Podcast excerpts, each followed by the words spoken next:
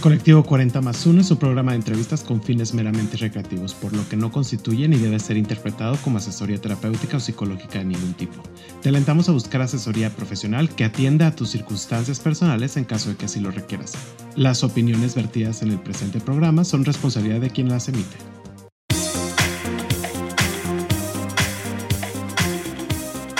Hola, ¿qué tal amigos? Estamos este episodio con Paco Ibarra. Nuestro invitado de hoy cuenta con un MBA por la Universidad de Thunberg, cuenta con certificados de Strategic Management por Wharton, también un programa ejecutivo por Chicago Booth y actualmente es el director de finanzas de supply chain en la TAM dentro de Kellogg's. Paco Ibarra, muy, muy buenas tardes ahorita que estamos grabando. Bienvenido, ¿cómo estás? Jerry, muchísimas gracias por invitarme muy bien. Mil, mil gracias por tenerme por acá y por el espacio. No, hombre, a ti y pues yo puedo decir muchísimas cosas sobre, sobre ti, pero lo importante es que tú nos cuentes tu historia y yo nada más haré las preguntas para que nos vayas contando. ¿Quién es Paco? Platícanos de dónde eres, cómo fue tu entorno, platícanos un poquito sobre ti. Muchas, muchas gracias. Mira, pues la verdad, ¿qué te cuento? Eh, soy un aburrido financiero que nació en Ciudad de México hace 38 años, pero realmente me considero de Aguascalientes. Y ahí son mis papás y desde que soy muy pequeño crecí por allá.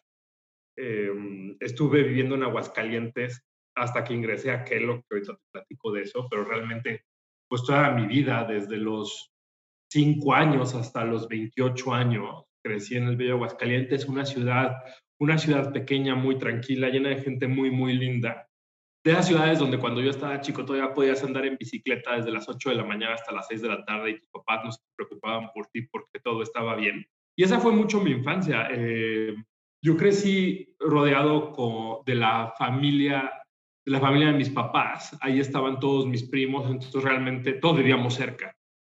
Eh, entonces realmente pues crecí alrededor de ellos. Ahí estaban mis abuelitos, tanto mi abuela paterna como mis abuelos maternos la verdad es que tuve una infancia y una adolescencia lleno de toda mi familia. Después, yo estudié primaria y secundaria en, el Colegio Marista de Aguascalientes, la preparatoria en el TEC de Monterrey en Campus Aguascalientes, la carrera también. Estudié Contabilidad Pública y Finanzas y ingresé a trabajar eh, cuando todavía estaba estudiando a Deloitte, una firma espectacular, aunque yo tenía labores muy, muy sencillas, tan sencillas como ir a apartar el espacio en el SAT a la persona que realmente iba a hacer el trámite, pero firma de la que pude aprender una cultura de excelencia brutal. Y luego ingresé a una compañía que hoy se llama Grupo Soldi. En aquel entonces tenía un investment en una desarrolladora de vivienda que se llamaba Vivendum. Eh, una experiencia profesional fabulosa donde tuve la oportunidad de aprender pues del mundo de administración de créditos para desarrollo de vivienda, eh, tuve la oportunidad de contribuir muy de cerca del director, del director general de la compañía, Oscar Reynoso, y aprenderle muchísimo de lo que es trabajar eh, a sol y a sombra para, con pasión para lograr algo de lo que quiere. Eh, al mismo tiempo, mientras trabajaba por ahí, estudié mi MBA en Thunderbird y daba clases en la Universidad Panamericana en finanzas corporativas. Luego me mudo a Querétaro en el año 2000 11, en enero de 2011, cuando ingresé a Kellogg Company, compañía donde desde hace 12 años tengo el honor de trabajar. Enero de 2010, entonces, disculpen. No sabes lo que adoro trabajar aquí con el Tigre Toño, de verdad. Es este... ¿Quién es tu personaje favorito? Eso sí nos tienes que decir, sin que haya asperezas ni demás. Todos tenemos eh, uno. Sin, sin echar asperezas, yo creo que está entre el Tigre Toño o Mr. P eh, de Pringles son mis personajes favoritos, pero además soy fanático de las Pringles. Entonces, yo creo que es este de mis productos favoritos de la compañía, tal vez junto con. Y bueno, aquí he tenido oportunidad de desarrollarme personalmente durante 12 años. Eh, una experiencia muy, muy linda en una ciudad que también me ha encantado y que hoy considero mi casa, que es Querétaro, donde conocí, por cierto, a mi esposo. Eh, y donde he tenido oportunidad de hacer extraordinarios amigos, muchos de ellos de Kelo, otros de fuera, pero que hoy también son amigos para toda la vida.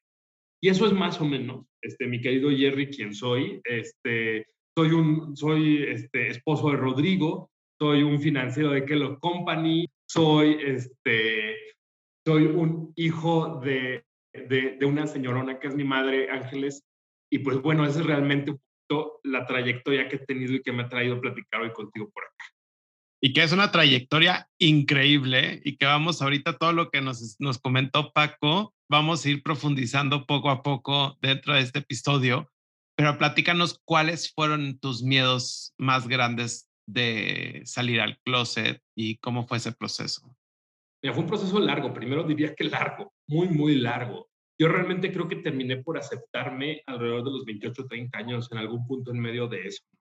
Yo tenía mucho miedo de ser gay, eh, pensando que eso iba a alienar mi capacidad, bueno, me iba a alienar a mí profesionalmente, pero además iba a disminuir mi capacidad de contribuir como yo quería contribuir eh, en el ambiente profesional, ¿no? Yo crecí pensando erróneamente que por ser gay iba a tener menos oportunidad, que iba a sufrir, este, iba a sufrir en el mundo laboral y por tanto durante mucho tiempo pospuse el realmente aceptarme, pero además el comunicar que me había que fueron, creo que fueron dos procesos independientes. Y esto, esto no tiene nada que ver con mi ambiente familiar. ¿eh? Mis papás y mi familia siempre me dejaron clarísimo que quien yo fuera estaba bien.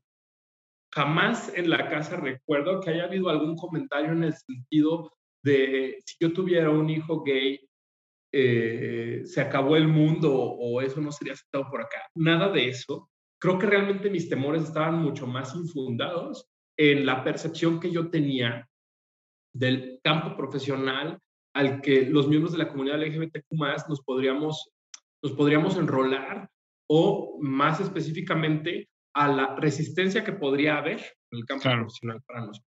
Y justo tocas un tema porque tú nos platicabas ahorita que la mayor parte de tu carrera profesional es dentro de provincia, ¿no? Estuviste en Aguascalientes, estuviste en Querétaro, y entonces una persona con, con, una orientación de la comunidad, pues a lo mejor se siente un poquito más amenazada, amenazado, amenazada de, de las circunstancias que pasan por, en provincia en comparación a estas grandes ciudades del país, ¿no? Monterrey, Guadalajara, Ciudad de México, en donde hay un poquito más de apertura, se podría decir, en comparación a esto. ¿Cómo, cómo ves este tema? O sea, la verdad es un tema súper tabú para la comunidad en ciertos puntos. ¿Tú cómo lo ves?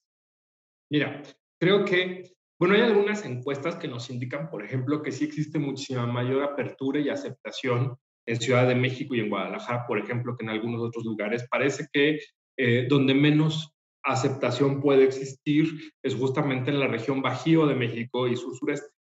Mi experiencia fue favorable, pero creo que ha sido bastante favorable en jamás encontrar bullying y acoso por dos cosas.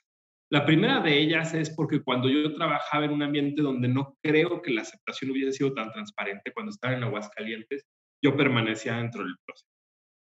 Y eso creo que me impide tener un termómetro de cómo sería vivir afuera del closet en el ambiente profesional en una ciudad como aquella de la que vengo.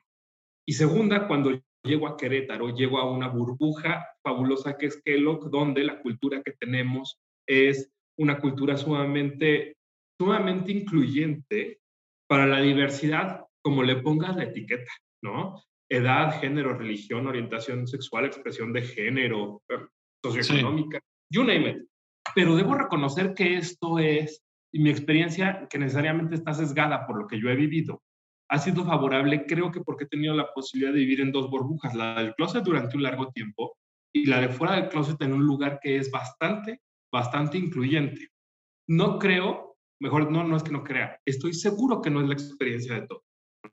Todavía escuchamos de personas que desafortunadamente son discriminados eh, por ser quienes son. Hace apenas cinco años, Pride Connection, en colaboración con Adil, realizó una encuesta entre los principales empleadores de México.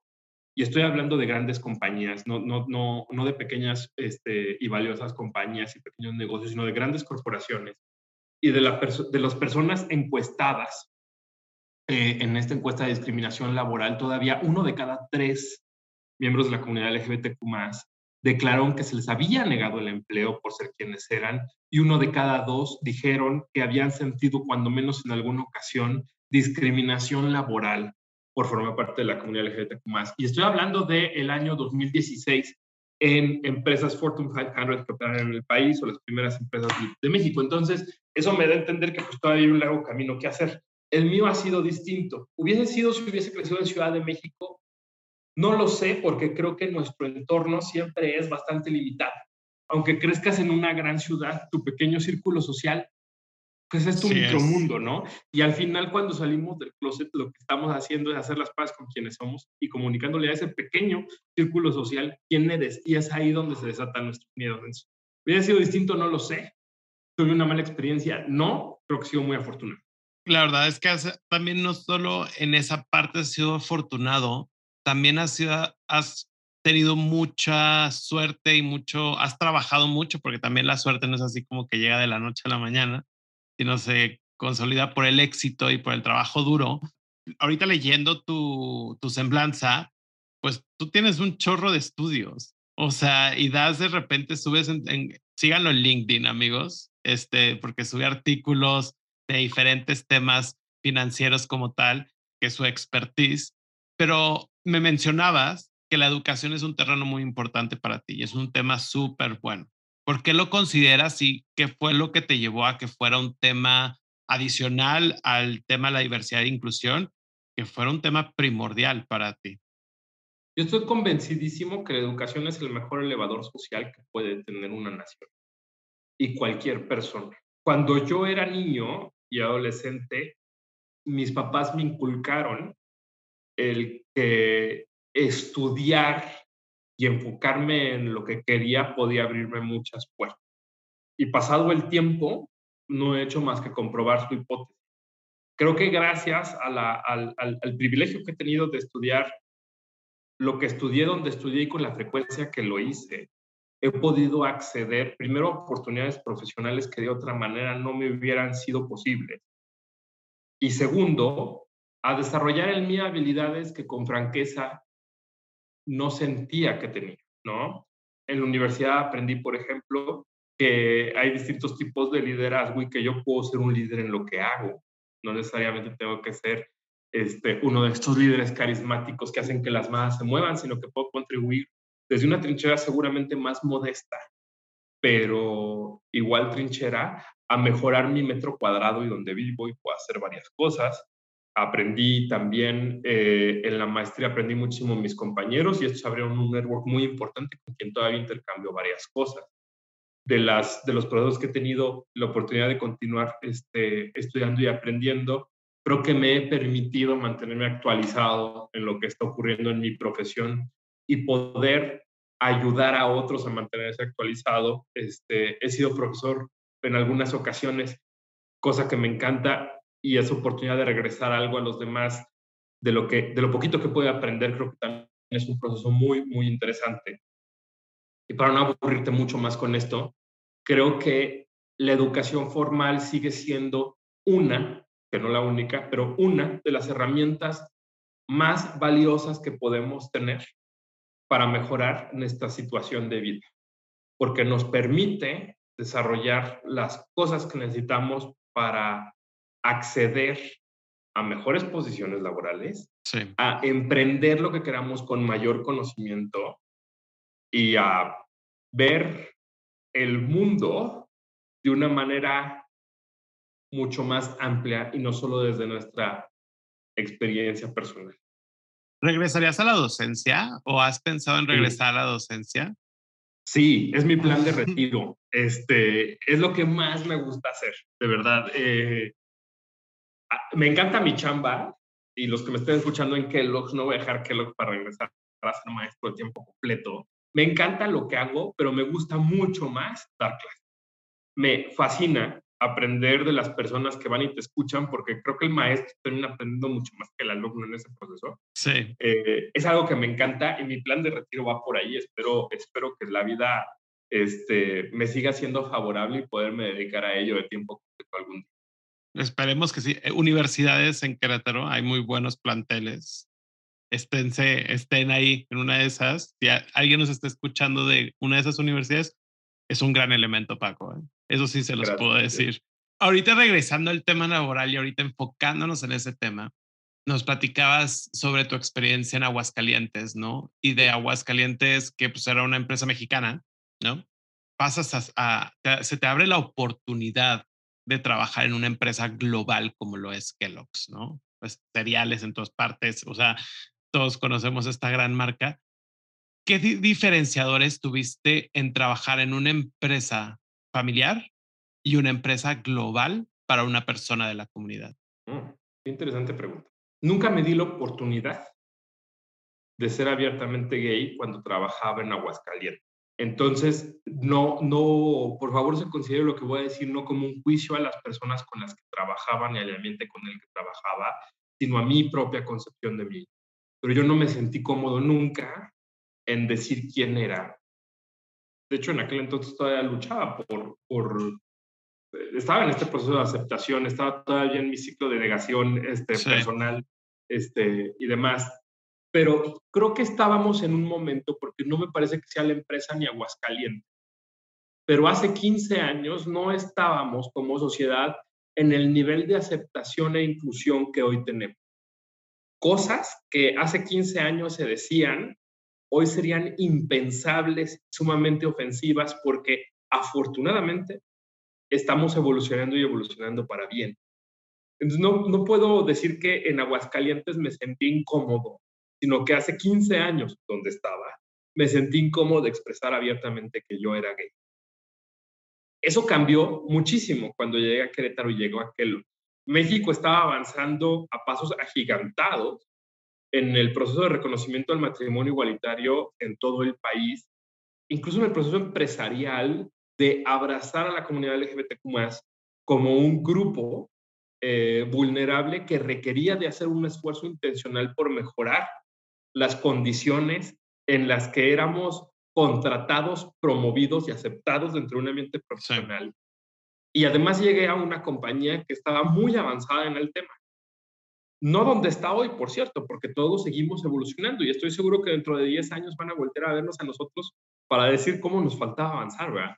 Pero bueno, de eso se trata. Cuando yo estaba en Kellogg, en Querétaro, primero yo estaba concluyendo el ciclo personal de aceptación, pero además llegué a un espacio donde nunca me quedó duda que yo podía expresar abiertamente quién era y que tenía novio y que ahora tengo esposo y que eso no iba a generar rispidez absoluta, alguna, perdón, con quien trabajaba. Y ese fue un cambio muy, muy importante. Pero creo que, insisto, influye compañía de la geografía, pero también el momento en el que... ¿Y crees que a lo mejor, y si tú no también, porque menos nos compartías que mencionabas que no te, no, no te abrías tú al 100%, en cierta forma estabas en este camino de buscarte. ¿Crees que a lo mejor y si no, si cuando hubieras entrado a Kellogg's no te hubieras descubierto o no hubieras tenido tan avanzado ese proceso, a lo mejor hubieras estado un poquito más retraído? No lo sé, porque no puedo vivir las dos cosas, pero sí, te puedo contestar que la cultura tan abierta de Kellogg me ayudó a cerrar ese proceso personal que yo estaba llevando, porque ya no tenía miedo. Llegué a un lugar donde no tenía miedo, entonces creo que el estar aquí, y digo, la vida y el universo se van alineando para llevarte exactamente donde tienen que llevar a lo largo de la vida, pero estar aquí en el momento en el que estuve creo que fue el punto más importante para yo sentirme cómodo con quien era porque sabía que ese miedo que yo tenía de que iba a terminar en un gueto, este, completamente aislado por ser quien era, no iba a pasar.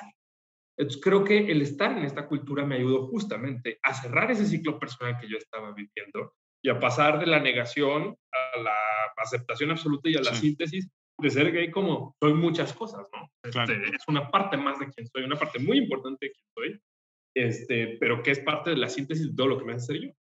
Y para todo esto, ¿cómo llegó la oportunidad de que Fíjate que por un gran amigo, insisto, eh, eh, yo he sido muy afortunado, por no decir muy suertudo, querido Jerry. Este, hay personas diez mil veces más capaces que yo y diez mil veces más chambeadoras que yo que no han tenido la suerte de estar en el momento en que yo he estado para poder trabajar aquí. Yo entré a Kellogg por un gran amigo desde primaria, Jorge Asensio. No, perdón, desde maternal, somos cuatro. O sea, de estas amistades rancias y estudiamos juntos el kinder en Ciudad de México y luego la primaria, la secundaria y la prepa en Aguascalientes y luego él se vino a trabajar a Kellogg. y él me echó un telefonazo cuando yo estaba buscando chamba para decirme que se iba a prohibir una nueva posición de un financiero para ventas y que no estaba de más que enviar a mi currículum. Y realmente gracias a eso, a ese amigo de primaria que estaba por acá, que ya no trabaja en Kellogg, él tiene una carrera muy exitosa ya como independiente, pero gracias a él terminé chambeando por acá. Entonces se te abrió la puerta y tú feliz, pues claro, no hay que desechar una oportunidad nunca.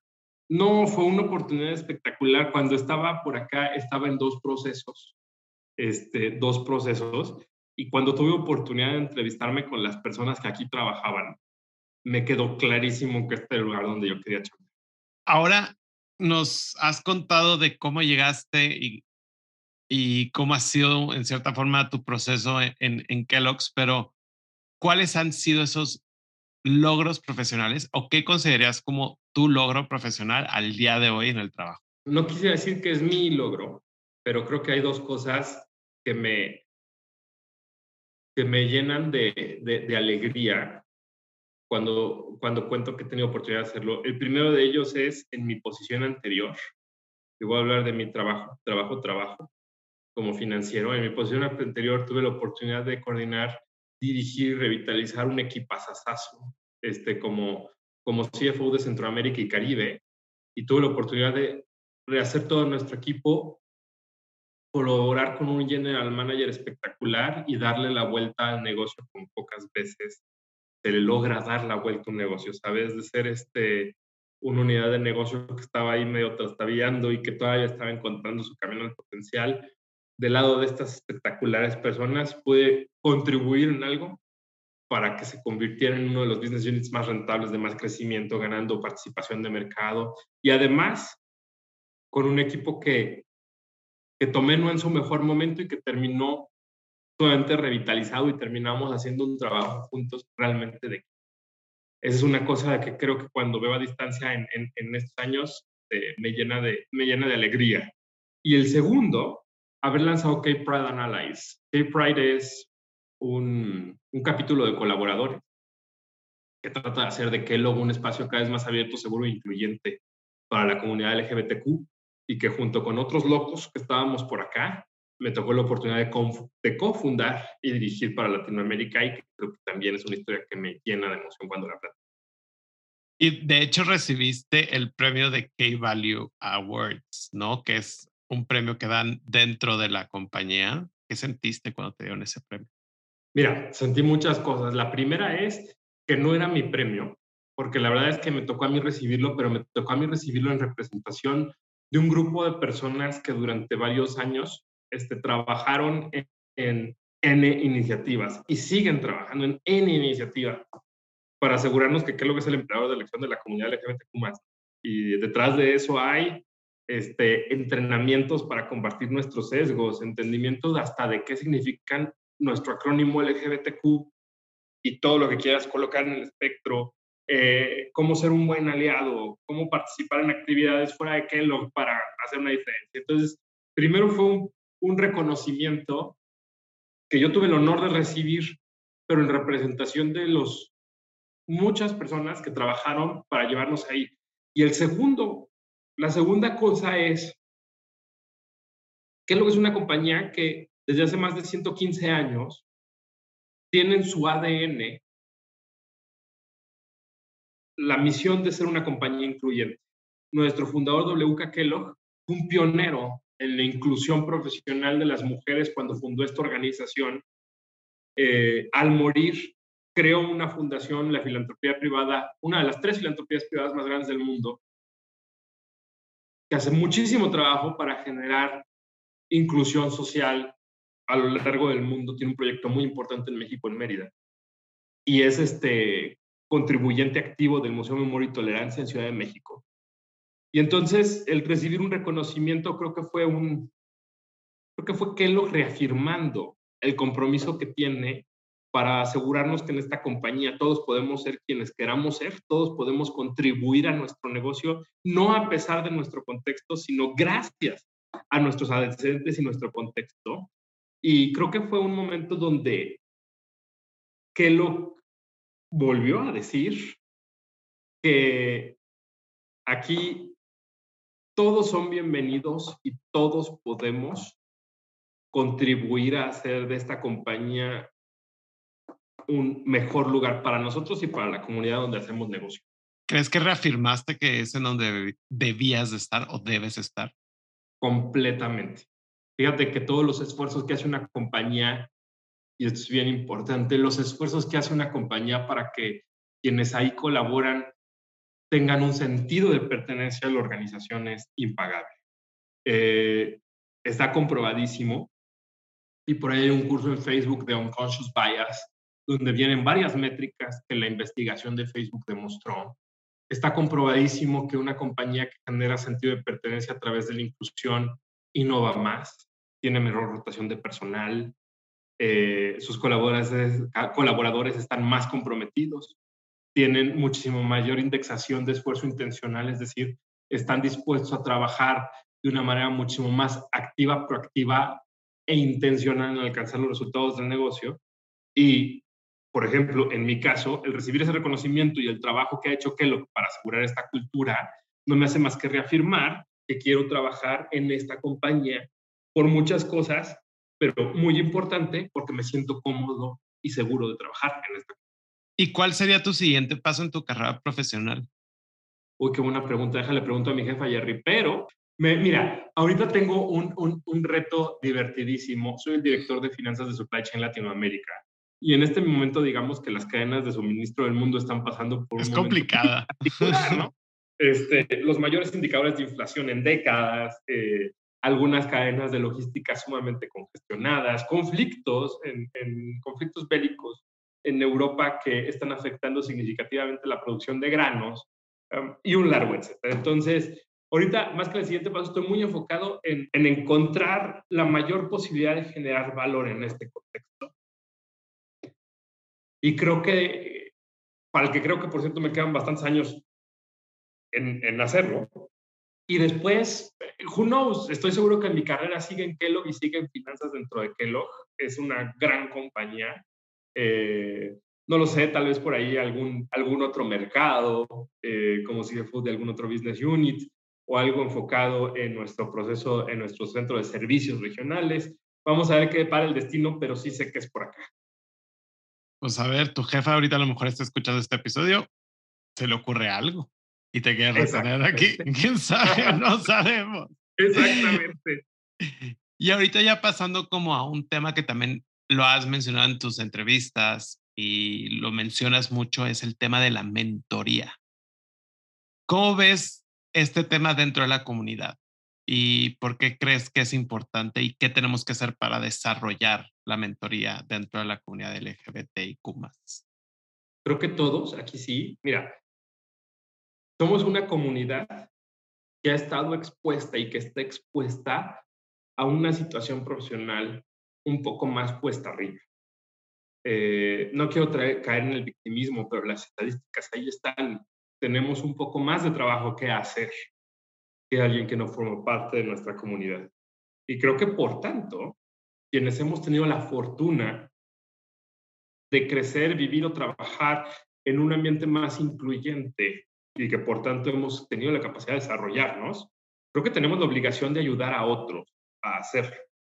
Eh, la mentoría, yo he sido muchas veces mentor, he sido muchas veces mentí.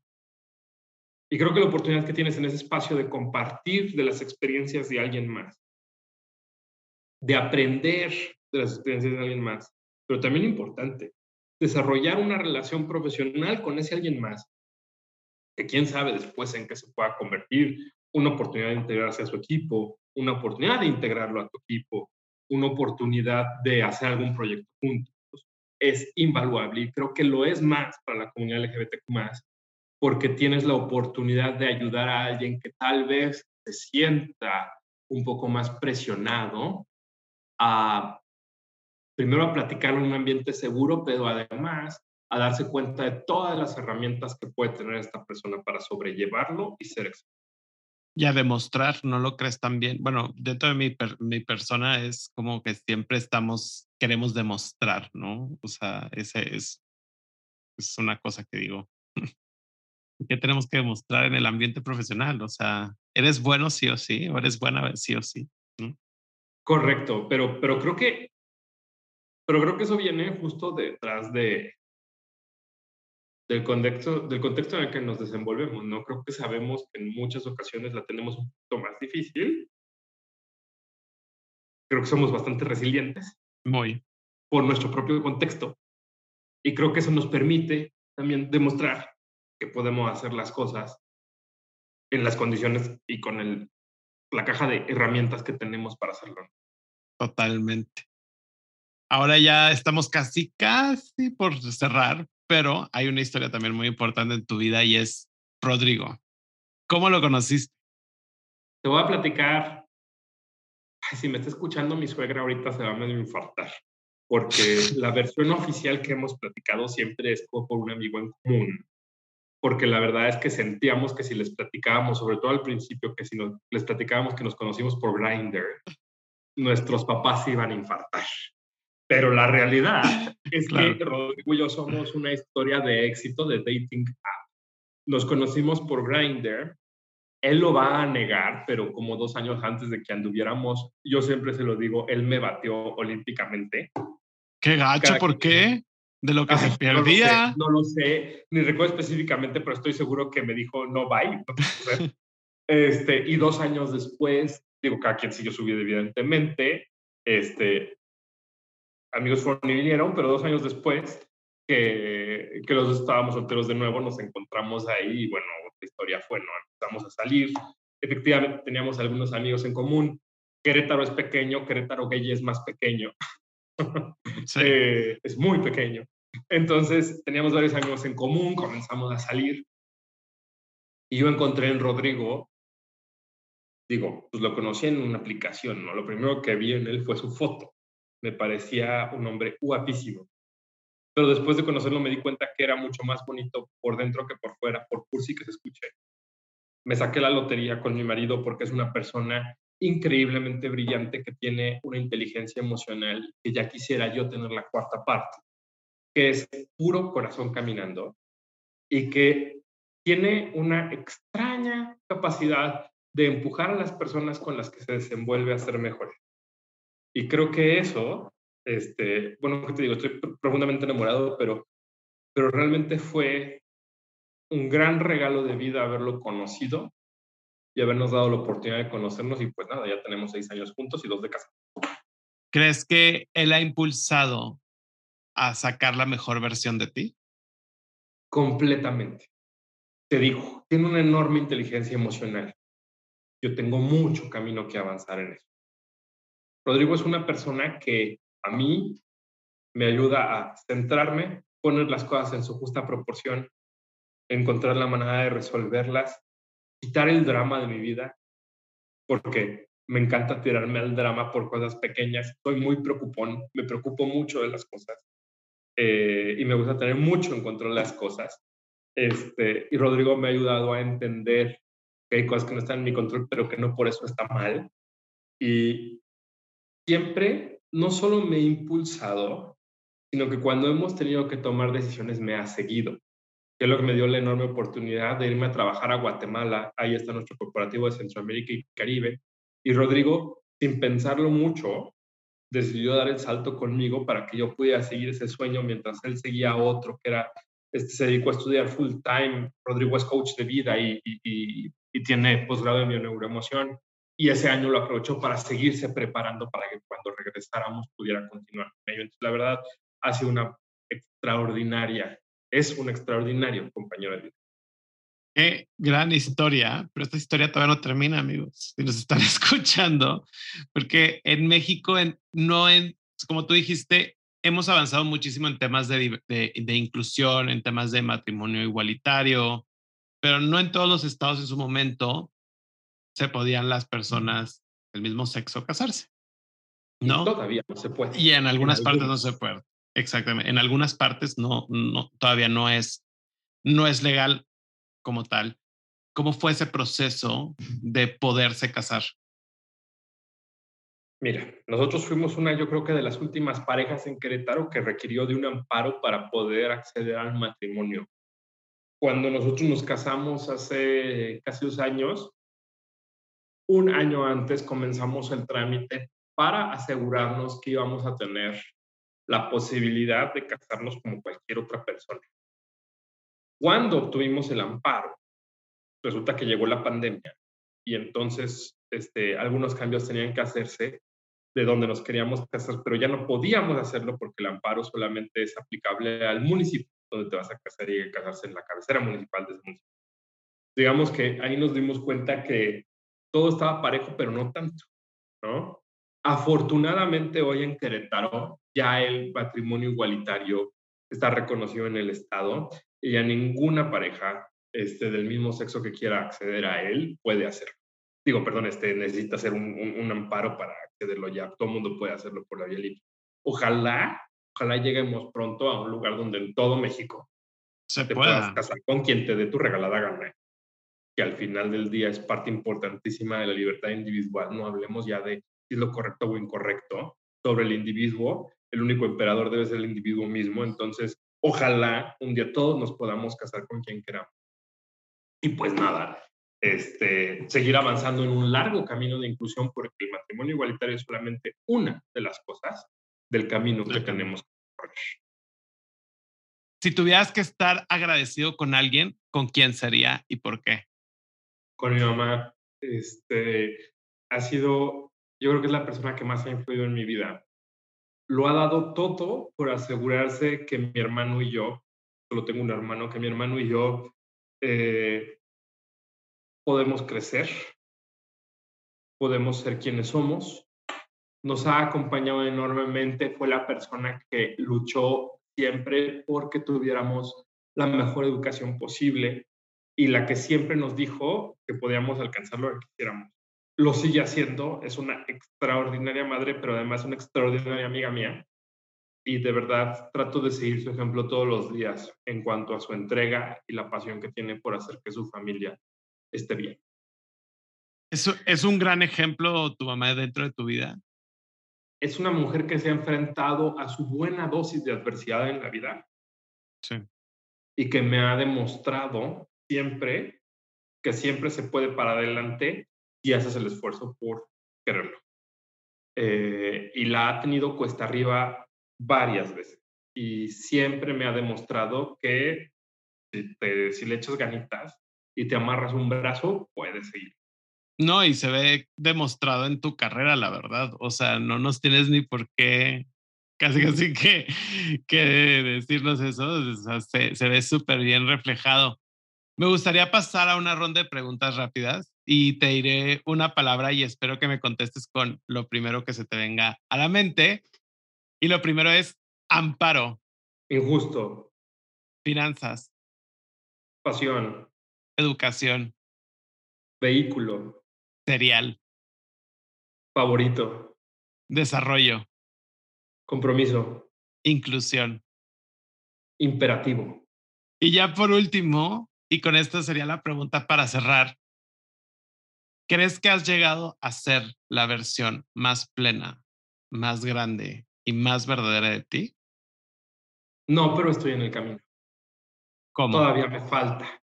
Todavía quiero hacer mucho más conmigo. Hoy soy libre de, hoy me, me, me acepto y sé quién soy.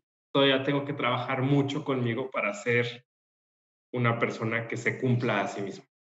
Quiero seguir creciendo personalmente, tengo mucho que aprender todavía eh, para ser una mejor versión de mí, pero estoy en el camino de hacerlo, ¿sabes? Y está bien. Ya llegaré. Estás llegando y estás caminando. Y una bonus extra, si tuvieras que definirte con un enunciado, ¿cómo sería? Una persona que trata de ser feliz y hacer feliz a los de lado. Muchísimas gracias. Con estas palabras cerramos. Muchas gracias. Eh, gracias por tu tiempo y si quieren saber más de lo que Paco dice, eh, contáctenlo por LinkedIn. La verdad es que su, es muy abierto a que lo busquen y que lo encuentren. Entonces, la verdad, no pierdan la oportunidad de, si quieren mentoría, pueden ir con Paco sin ningún problema. Muchísimas gracias. Jerry, te agradezco otra vez, querido amigo, el espacio gracias enormes por esta labor que haces. Una parte importantísima, creo, amigo, para los que estamos en esto es tener visibilidad, que cada vez más personas se den cuenta que aquí estamos, que la comunidad LGBTQ más pues tan diversa como las personas somos, que tenemos muchos caminos en la vida y que gracias a espacios como el tuyo podemos compartir un poquito de lo que somos para que quien tenga todavía miedo o no entienda muy bien de qué va esto, pues se siente un poco más seguro. De verdad, muchas gracias por este esfuerzo. No, a, ti en verdad por prestarnos tu tiempo y todo. Y como Paco lo dice, no están solos, o no estás sola, o no estás sole. Aquí estamos para también para ayudarte y es una ventana abierta para eso es este podcast. Esto fue Colectivo 40 más 1 y nos escuchamos la próxima semana. Gracias. Bye.